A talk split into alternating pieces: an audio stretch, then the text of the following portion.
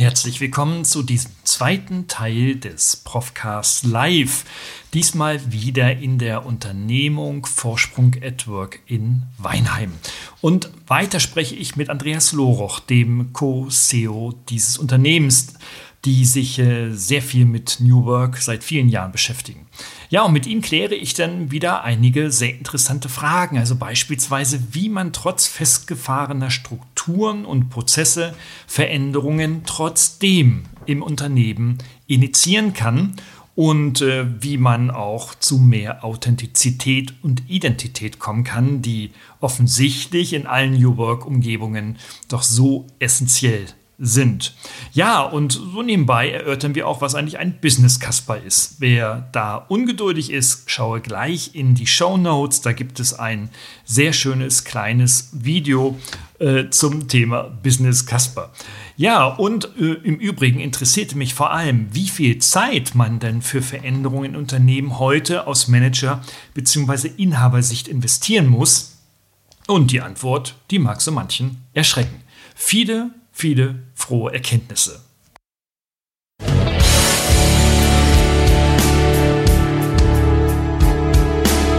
Suchen Sie nach digitalen Strategien für Ihr Unternehmen? Glauben Sie, dass Internet Ihre Kinder schlau macht? Suchen Sie Rat für die Führung unserer jungen Digitalgeneration?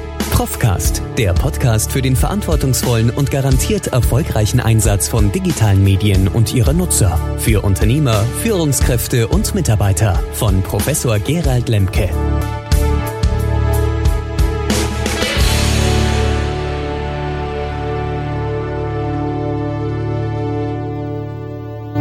Mit Andreas Loroch verbindet mich eine sowohl lange als auch kurze Historie. Wir lebten seit vielen Jahren in Weinheim, nur wenige Meter voneinander entfernt und lernten uns aber erst im März diesen Jahres 2020 kennen, vier Tage vor dem Corona-Shutdown auf einer Businessveranstaltung meiner Hochschule. Ich moderierte diese Veranstaltung zum Thema New Work, auf der Andreas einer der Diskutanten war. Andreas Loroch ist gemeinsam mit Dr. Christian Kugelmeier Co-CEO der Firma Vorsprung at Work in Weinheim. Ich wünsche dir jetzt magische Erkenntnisse, angerührt mit vielen praktischen Insights aus der organisatorischen Interventionsarbeit.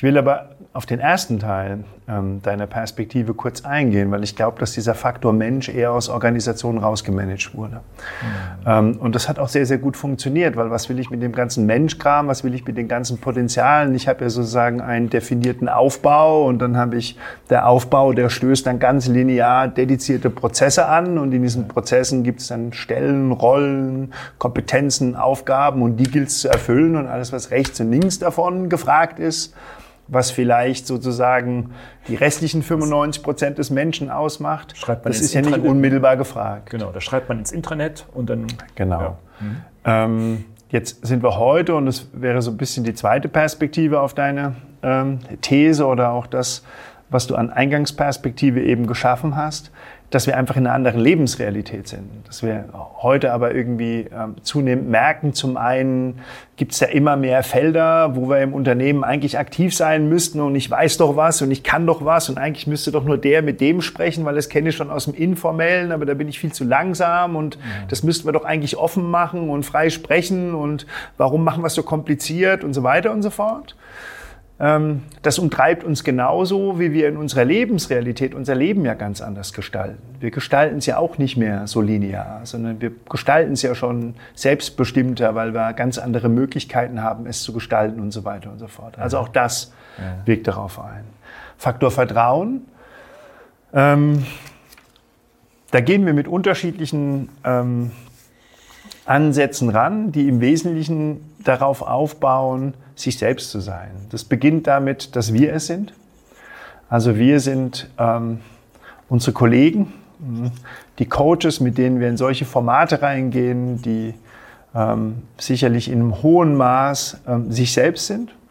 Ähm, auch ein wesentlicher Teil dessen, was, ähm, wenn man das so formulieren kann, das, das Anlanden und das Wirken in unserer Organisation ausmacht. Ähm, das ist schon ein ganz, ganz wichtiger Faktor, weil wir ja häufig praktisch in der Umgebung des Kunden arbeiten und wirken und wir uns nicht unbedingt dieser Umgebung anpassen. Wir sind auch nicht, wir gehen nicht dagegen, aber wir, sind uns selbst.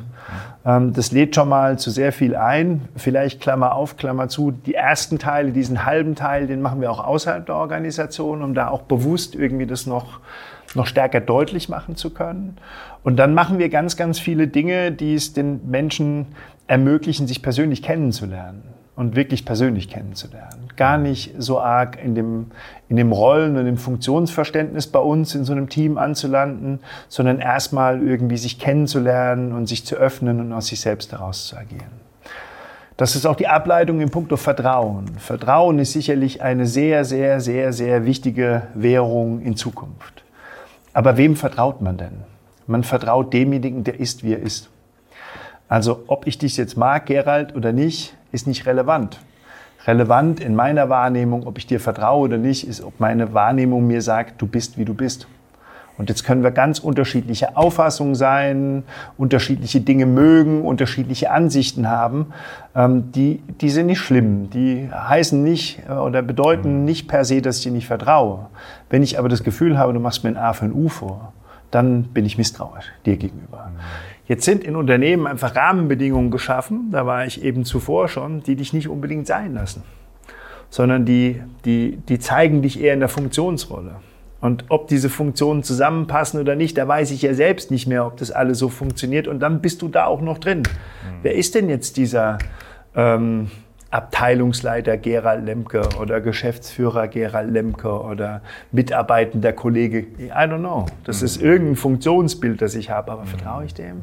Mhm. Das würde ich, würde ich jedem erzählen, was in meinem Leben gerade stattfindet, wo ich hin möchte, was hier passt, was nicht ja. passt, wo ich mich entfalte? Nein, das ist die Antwort auf deine Frage wahrscheinlich irgendwie so ein Business-Kasper. Ne? Da gibt es also ein wunderschönes äh, äh, Video äh, von Bully Herwig, ja, der mhm. an einem Flughafen, ich weiß gar nicht, in Berlin, mhm. glaube ich, sitzt und so weiter und dann fragt ihn dann sein Kompagnon und sowas. Sag mal, du hast noch einen schönen Anzug an. Sagt er, ja, ich habe heute meinen großen Business-Kasper an. Mhm, genau, da ist ne? er. Also man verkleidet sich, springt in seine Rolle, spielt diese Rolle mhm. und äh, erlebt dann manchmal seine Überraschung, wenn Mitarbeiter ein, ein ganz anders sehen als diese Rolle, in der man sich eigentlich begibt. Ich, ich glaube, das ist ein, ein, ein, ein, so ist es in der Tat. Ich will es nur gar nicht so kritisch sehen, weil sozusagen in dem, worin man sich eingefunden hat, das ist ja sozusagen für alle Beteiligten gefühlte Normalität. Mhm. Aber es reicht halt nicht mehr sozusagen in der Welt, in der wir angekommen sind, weil, weil diese Welt ganz andere Möglichkeiten für uns vorhält, uns zu entfalten, mit anderen zu interagieren und mit dem, was Arbeit ist uns wieder ganz natürlich einzufinden und für andere zu leisten und beizutragen. Und es wird immer, immer deutlicher. Und ähm, damit fangen wir eben an, sozusagen anzuklopfen und zu fragen, ist diese Normalität, die wir hier erleben, noch eine Normalität, die eigentlich sagen wir mal, ihre Existenzberechtigung hat? Oder müssen wir uns nicht entwickeln? Müssen wir nicht eine neue Normalität schaffen oder in etwas ankommen, was ähm, sozusagen das Bestehende in Frage stellt und das Neue immer wieder öffnet und geschehen lässt. Mhm.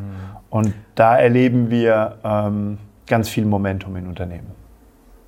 Naja, nun sagen ja auch sehr viele Menschen, dass sie subjektiv das Gefühl haben, dass man mhm. mit den bisherigen Strukturierungen und bisherigen Organisationen von Unternehmen und Politik mhm. und Gesellschaft eigentlich die Probleme der Zukunft nicht lösen kann. Mhm. Also wenn man an die ökologischen Herausforderungen denkt, wenn man an die digitalen Herausforderungen denkt, das ganze Digitalitätsthema zwischen mhm. ne, digital mhm. und Gesellschaft, ähm, wenn wir äh, überhaupt an die Zukunft des, der individuellen Arbeit denken, mhm. äh, an die Rollen von Mann und Frau in Familienkontexten mhm. und in der Arbeit vor allem auch. Mhm. Alles Probleme, die wir seit Dekaden hinter uns herziehen. Mhm. Äh, und viele haben jetzt äh, den Kopf in den Sand gesteckt und sind frustriert. Mhm. Äh, selbst Greta Thunberg hat sich zurückgezogen mhm. und sagt irgendwie so, naja, ich gehe jetzt doch wieder zur Schule mhm. und mache nicht mehr so was Gedöns, weil ich das Gefühl habe, dass ich mit meiner Identität hier nichts bewegen kann. Hm. Mhm. Wenn das so die subjektive Wahrnehmung ist, denke ich mhm. jetzt mal so laut, mhm. wie sollen in Organisationen oder wie, welche Möglichkeiten haben Organisationen, diese Individualitäten anzustoßen? Mhm. Na, die Möglichkeiten. Wenn, wenn, wenn die Leute frustriert sind, wenn die sagen, ja, Herr Chef, wisse, ob ich hier was mache oder nicht, spielt keine Rolle. Ne? Ob ich nun 20 Stunden arbeite oder 35, spielt eigentlich keine Rolle. Ich kann doch eh nichts verändern. Mhm. Naja, ich glaube, dass ganz tief in uns immer irgendwie der Wunsch ist zu arbeiten. Und wenn wir Arbeiten hm, vielleicht in andere Begrifflichkeiten packen und nicht Arbeit nehmen, sondern gestalten, wirken, lernen, beitragen, dann haben wir da einen ganz natürlichen Antrieb, der uns etwas machen wird, äh, machen lassen möchte. Der und diese ganzen mhm. Problemstellungen, die du beschrieben hast, die könnte man jetzt irgendwie als Problem greifen, aber das sind ja auch Potenziale und Chancen. Und ich glaube, dass wenn ich sozusagen wieder ins Arbeiten kommen darf, so natürlich, wie es in uns veranlagt ist, ähm, und das Gefühl habe, es war dein, Eingangs, dein Eingangsstatement in puncto Wirkung, äh, bei dem, was ich tue, auch zu wirken und nicht sozusagen ähm, von den Problemen, die du eben geschildert hast, weggucken zu müssen, sondern etwas tun zu können, was diese Probleme löst ähm, oder Spannungen auflöst oder gute Ideen, die da sind, Wirklichkeit werden lässt. Wenn ich anfange, dahin zu kommen, brennt in mir sofort ein natürliches Feuer. Ja. Und äh, für uns ist dieses, wir wissen, wenn wir in, äh, auch in großen Strukturen vorgehen, es gibt mit dem, was wir tun, wissen wir sehr schnell dieses natürliche Element und Phänomen auch im Sinne der Unternehmung und des Beitragens wieder zu aktivieren. Ähm, und wir wissen auch, dass es einen sogenannten Tipping Point gibt, um aus dem, was wir ähm, anfänglich in Projekten und initial machen, zu so einer kritischen Masse zu kommen. Leitet sich aus der Kybernetik ab. Also ungefähr sieben Prozent ähm, einer Belegschaft, an Menschen in einer Belegschaft, in einer Zusammenarbeit äh, dass wir mit ungefähr sieben Prozent der Menschen zusammengearbeitet haben, direkt oder indirekt. Ähm, und wenn wir das tun und sich das verstetigt, was diesem natürlichen Arbeiten, ähm, das in uns steckt, wieder entspricht und auch dafür sorgt, dass es sich in neuen Strukturen einfindet, dass man sich entsprechend organisiert, dass eine entsprechende Führung entsteht, dass eine offene Kommunikation da ist und, und, und, und, und. Wenn wir diesen Teil haben, dann fangen bestehende Strukturen an, sozusagen sich in das Neue auszurichten. Das und dieser Tipping Point, wir nennen ihn Tipping Point, den haben wir ungefähr bei sieben bis zehn Prozent der Belegschaft. Das heißt, wenn ich eine 1000 Mann- und Frau-Mannschaft in genau. meinem Unternehmen habe, brauche ich 70 bis 100 Personen. Genau. Äh, mit denen ich quasi dann auch eine Kultur verändern kann genau. und kulturprägend sein kann. Genau. Das sind eure Erfahrungen. Genau. Mhm. Dann fängt es an, dann haben wir praktisch den Tipping Point. Also mhm. alles, was vorher ist, heißt, wenn wir rausgehen, das wissen wir auch häufig, dann ist das bestehende System so stark und so widerstandsfähig, dass er das Neue, was wir aktiviert haben, mhm. wieder zurücksaugt. Mhm. Und deswegen ist unsere, vielleicht unser Gesamtmodell, du hast jetzt nach dem initialen Schritt gefragt, aber unser Gesamtmodell, wir haben ein Framework und das auch frei von jeglicher Dogmatik, aber doch schon, sagen wir mal, etwas, was dem Anspruch der Komplexität mit Komplexität zu begegnen entspricht. Und dieses Framework beinhaltet einen Transformationsweg, einen Transformationsprozess und ein Transformationszielsystem. Also ein Zielsystem, was in der Lage ist, permanent aus sich selbst heraus so zu transformieren, dass man marktführend aufgestellt ist. Und dieses große Framework, ähm, das gilt da gilt es hinzukommen, das sozusagen auf, auf einen Weg zu bringen, der dann auch die Möglichkeit hat, im Zielsystem anzulanden. Tipping Point heißt, wir, wir sind an einem Punkt angekommen, der es möglich macht, dieses Neue, diese neuen Strukturen, die, die entstehen, dann in eine Skalierung zu führen. Alles, was unterhalb dieses Tipping Points liegt, ist das Risiko sehr, sehr groß, dass praktisch die bestehenden Strukturen, das alles, was an neuen und an neuen Werten, an neuem Nutzen und an neue Wirksamkeit entstanden ist, wieder aufsaugt. Einfach nur, weil es sozusagen außerhalb des Gewohnten oder außerhalb der bestehenden Governance ähm, im Unternehmen ist. Da würde ich mir jetzt sofort die Frage stellen, wunderbar, Herr Loroch, wie viel Zeit braucht man denn dafür? Also was muss ich denn da jetzt an Zeit investieren?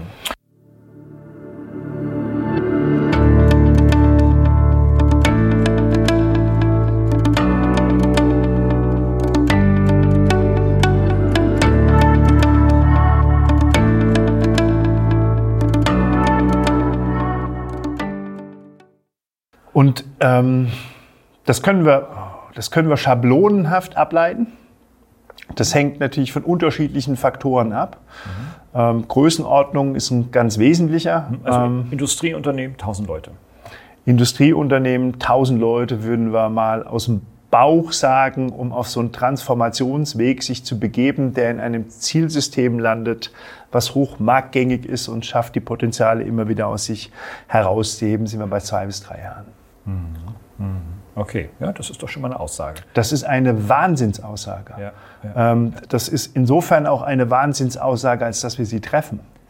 Weil das ist ähm, bei aller ähm, Bescheidenheit, ähm, das zu leisten, ist, sagen wir mal, in Art und Umfang dessen, was es ausmacht, im Punkto Transformation, im Kontext Mensch und im Kontext Systemstrukturen, fast raketenwissenschaftsnah. Ja, naja, ja, in der Tat, weil da würde ich jetzt als Geschäftsführer wieder mal durch die Brille schauend äh, natürlich eher denken, naja, komm, dann machen wir mal so zwei, drei Tagesworkshops, sechs Tage und dann, dann, dann rollt der Stein, aber natürlich wissen wir alle aus diesem Geschäft, ähm, das ist noch nicht mal ein Tropfen auf dem heißen Stein. Ne? Ähm, das ist immer eine Frage, wie viel Geld ich habe, das ich verschwenden kann. Ja, ja, genau. Ja, ja, also, genau. Das, so, das behält halt, sozusagen, verändert nichts am System. Genau, da ziehe ich einfach mal für sechs Tage ist, den Stecker aus der Sauna raus. Das ist das, das, ist das, das, das, das so gerne gehörte dann. Ja, da ja. habe ich dann einen Haken dran, aber habe ich ja, Wirkung erzielt? Bin ich in eine Veränderung gekommen? Mache ich etwas, was mich nachhaltig, werthaltiger aufstellt? Wir erleben es nicht so. Und ich möchte vielleicht auch ein, vielleicht ein bisschen übergeordnet, aber ein, ein, ein, ein Beispiel nennen, das es sehr deutlich macht. Das ist das Thema Digitalisierung. Wo stehen wir denn mhm. im Punkto Digitalisierung? Soll ich sagen, fünf Sätzen oder sechs Sätzen? Mhm. Also wenn ich mir überlege, ich bin in der digitalen Welt jetzt 20 Jahre unterwegs, wenn ich mir anschaue, was es exponentiell wachsend an Möglichkeiten gibt und mir dann betrachte, was davon sozusagen in unserem Wirtschaften, in, in, unserem, in unserem Unternehmensleben ankommt, dann ist das ähm, fast nicht erwähnenswert. Mhm. Und jetzt muss ich mich doch fragen, wie kann das denn sein? Auf der einen Perspektive. Auf der anderen Perspektive muss ich mich fragen, wie lange kriege ich es denn noch hin, sozusagen gegen diejenigen zu bestehen, die praktisch das verstanden haben und entsprechende Systemstrukturen aufgebaut haben. Wenn ich dann auf Amazon draufschaue und sage, die haben 800, 900 Prozent Ergebniswachstum per anno, dann muss ich mir Gedanken machen. Wenn ich mir anschaue, dass die, die, der Aktienkurs von deutschen Automobilunternehmen auf die letzten 20 Jahre so verläuft, mhm vielleicht ganz gerade verlauf, verläuft, wenn ich ihn praktisch gegen das Scale stelle von Tesla, mhm. das dann so verläuft, mhm. kann ich damit noch leben oder nicht? Ich kann natürlich sagen, das sind alles Hummeln, die nie fliegen. Aber diese Hummeln fliegen jetzt. Mhm. Und Gott und die Welt will sie. Und die wissen auch, wie man es macht und wie man dahin kommt. Aber die bauen auf ganz anderen Systemstrukturen auf. Und diese Systemstrukturen und den, auch die Notwendigkeit zu verstehen, tatsächlich in die Lage, sich zu versetzen, am System die Dinge zu verändern und immer wieder zu verändern, ist das, was für Unternehmen unabdingbar ist. Und jetzt kann ich irgendwie mich damit auseinandersetzen, mir fünf Impulse zu holen, acht Workshops oder wie auch immer. Ähm, ein ganzer Beratermarkt, der da draußen irgendwie dafür ähm, zugänglich ist. Ist auch alles in Ordnung und bin weit entfernt davon, darüber werten zu wollen, aber das ist nicht unser Business. Mhm. Wir sind Chancen- und Potenzialaktivierer und wir glauben daran, dass so ziemlich jedes Unternehmen aus den bestehenden Strukturen in ähm, höchst, höchst zukunftsfähige und ähm, werthaltige Strukturen kommen kann.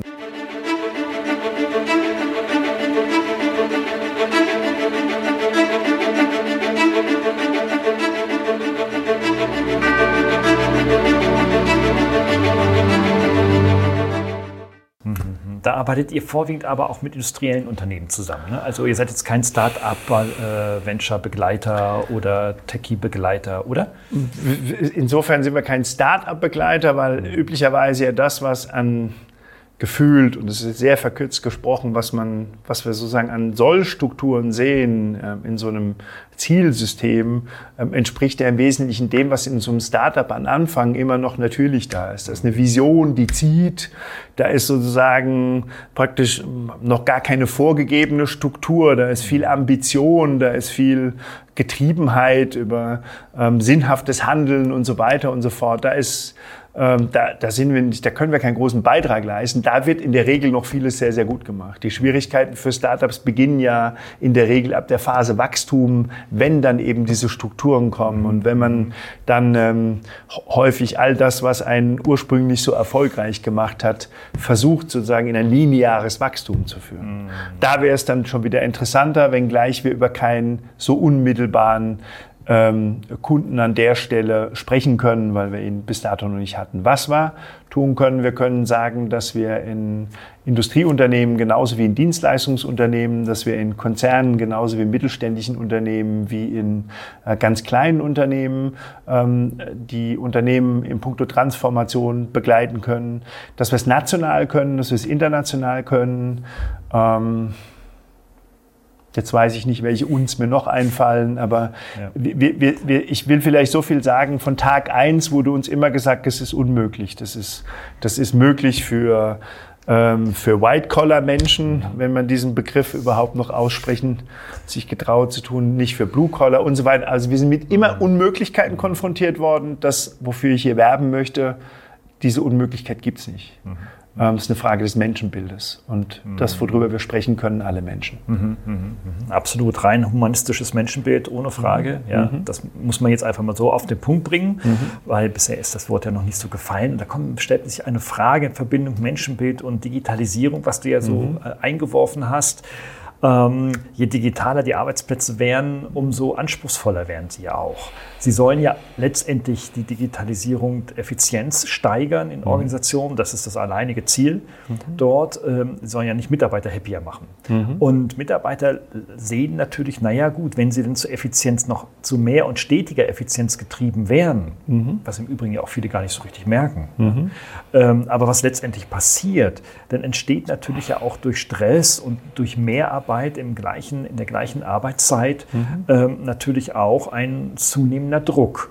Mhm. Ähm, nehmt ihr das in eurer Arbeit wahr? Nehmen das, also merken, konkret, merken Menschen mhm. das? Oder äh, ist das für die eigentlich kein Problem und sagen, toll, habe eine neue SAP-Maske, mhm. trage ich da was ein? Also diese Phänomene gibt es bestimmt.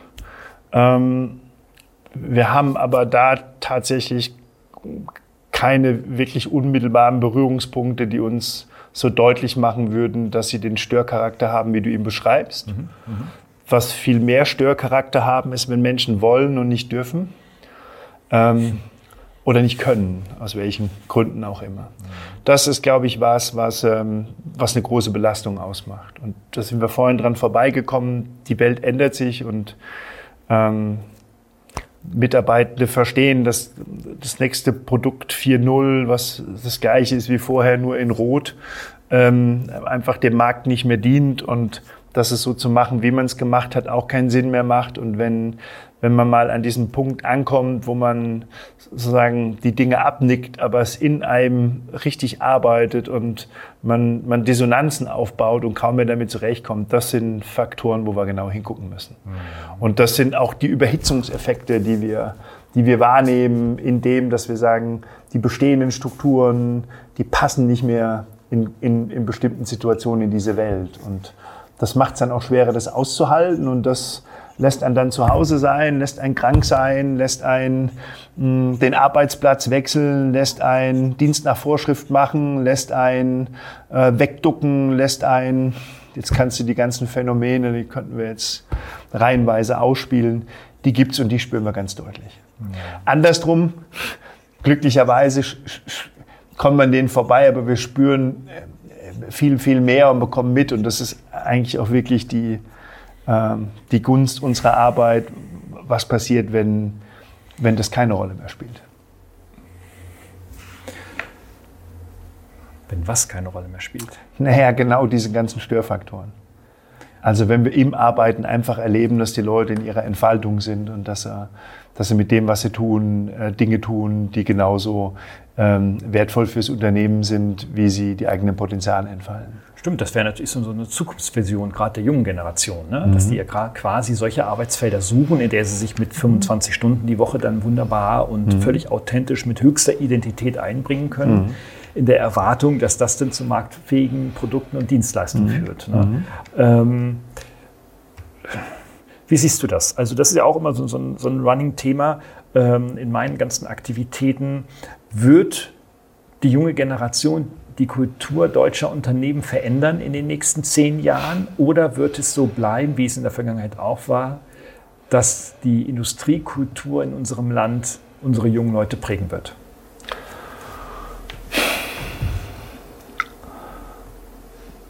Jetzt sag nicht, das ist in der Mitte. das ist in der Mitte.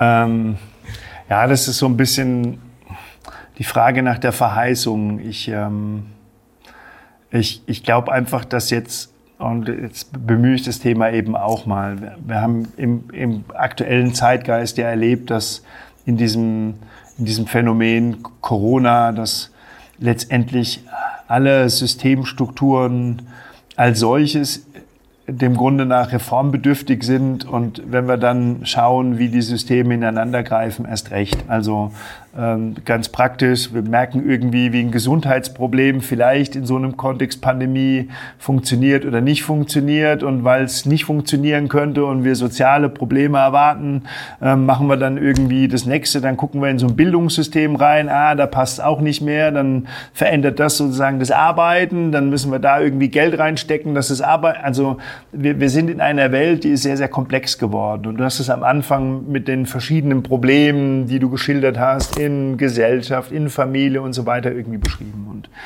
ich glaube, wir haben jetzt erlebt, dass es diese Probleme gibt und dass das Leben trotzdem weitergeht in einer ganz bewussten Art und Weise. Und da entstehen auch ganz viele neue Dinge und Dinge, die auch raus wollen und ein Bewusstsein dafür, dass bestimmte Dinge einfach nicht mehr gehen, obwohl wir es uns irgendwie immer wieder sagen wollten, um irgendwie ein bisschen Ruhe damit zu haben. Nee, wir müssen es anpacken und wir müssen es gestalten und wir müssen es tun. Und ich glaube, die jungen Leute, so wie sie ähm, heute in die Welt kommen und es gibt ja nicht die jungen Leute, aber viele junge Leute in meiner Wahrnehmung. Ich kann das zumindest in Bezug auf unsere Organisation sagen und junge Menschen, die wir auch in der Zusammenarbeit bei unserem Kunden treffen, die haben schon eine hohe Ambition, die Dinge auch zu gestalten. Die sind, die agieren sehr entschieden, wahrscheinlich, weil sie auch von ihren Eltern so erzogen wurden und die sind teamfähig und die sind ausgerichtet auf ein Miteinander und die wollen, die wollen auch Dinge neu gestalten. Und ich mache das jetzt mal an meinen Kindern fest. Also ähm, mein, mein Sohn, der Älteste, der ist jetzt ähm, 13 und der hat ähm, vor ungefähr zwei Jahren mit mir angefangen zu diskutieren bei Inlandsflügen. Na, weil das irgendwie dann Thema war mit Fridays for Future und dann sitzt du am Abendbrottisch und dann kriegst du das beim ersten Mal noch durch. Ich fliege morgen nach Berlin. Mhm. Ja, was, wieso fliegst du nach Berlin? Und da kann man auch die Bahn nehmen und muss man da überhaupt hinfliegen? Dann habe ich mir noch irgendwie sowas einfallen lassen, um da irgendeine Ausweichperspektive zu schaffen, weil es mich auch auf Situative fordert hat. Das nächste Mal konnte ich das nicht mehr tun. Mhm. So, also da entsteht ja ein ganz anderes Bewusstsein. Und das ist jetzt mein Sohn mit 13. Es gibt jetzt schon die Generation, die sozusagen erwachsen ist, die ins Arbeitsleben eintritt, die so erzogen wurde und die das mitbekommen hat und für die das nicht irgendwie ähm, etwas war, was sie an den Rand der Gesellschaft geführt hat, sondern was eher als modern ihnen auch mitgegeben wurde. Und ähm, ich bin ganz fest davon überzeugt, dass dass dieser Geist und diese Ambition auch dazu führt, dass junge Menschen in großen Teilen die Dinge verändern werden. Ich glaube sogar, das ist meine mhm. vorsichtige These und ich bin mit Thesen immer sehr, sehr vorsichtig, dass es die Zeit ist, ähm, wo es erst recht an den jungen Menschen liegt, weil sie so viel mehr verstehen von dem, wo es morgen drauf ankommt, als wir älteren Menschen mhm. es tun. Und mhm. das sage ich jetzt durchaus, bin 51. Mhm. Ähm, sage ich durchaus selbst reflektiert. Also so viele Dinge, die ähm, junge Menschen heute einfach ganz selbstverständlich und internalisiert äh, im Arbeiten einbringen und nutzen, die sind für mich Welten entfernt und die Kluft, ähm, das noch zu können, was da irgendwie verfügbar ist, ist ähm, glaube ich, noch nie so groß gewesen, wie sie jetzt ist. Mhm. Ja, wunderbar. Also da möchte ich schließen jetzt erstmal mit äh, einem äh, Zitat, besser gesagt mit einem Liedtitel von Herbert Grönemeyer. Der besang mhm. mal in den 90er Jahren Kinder an die Macht. Du erinnerst mhm. dich. Absolut. Ja? Vielleicht ist das die Erklärung, warum das so sein könnte und kommen könnte. Ich danke dir, Andreas, herzlich für die Einblicke in eure praktische Arbeit und äh, ja, wünsche, dass, euch, äh, dass ihr da das Gute in die Welt weiter hineintragt und damit äh, verdammt erfolgreich sein werdet. Danke für die Gelegenheit, danke für die schlauen Fragen und äh, jederzeit wieder. Und jeder, der ähm, in diesen Themenstellungen ähm, aktiv werden möchte, äh, wir haben offene Türen und sind sehr, sehr gerne bereit, das, was wir erlebt und erkannt haben, auch zu teilen. Hat Ihnen dieser Podcast gefallen? Dann freue ich mich über eine Bewertung oder eine Weiterleitung in Ihrem Netzwerk. Oder abonnieren Sie diesen Podcast zum Beispiel bei iTunes oder registrieren Sie sich für meinen kostenfreien Newsletter.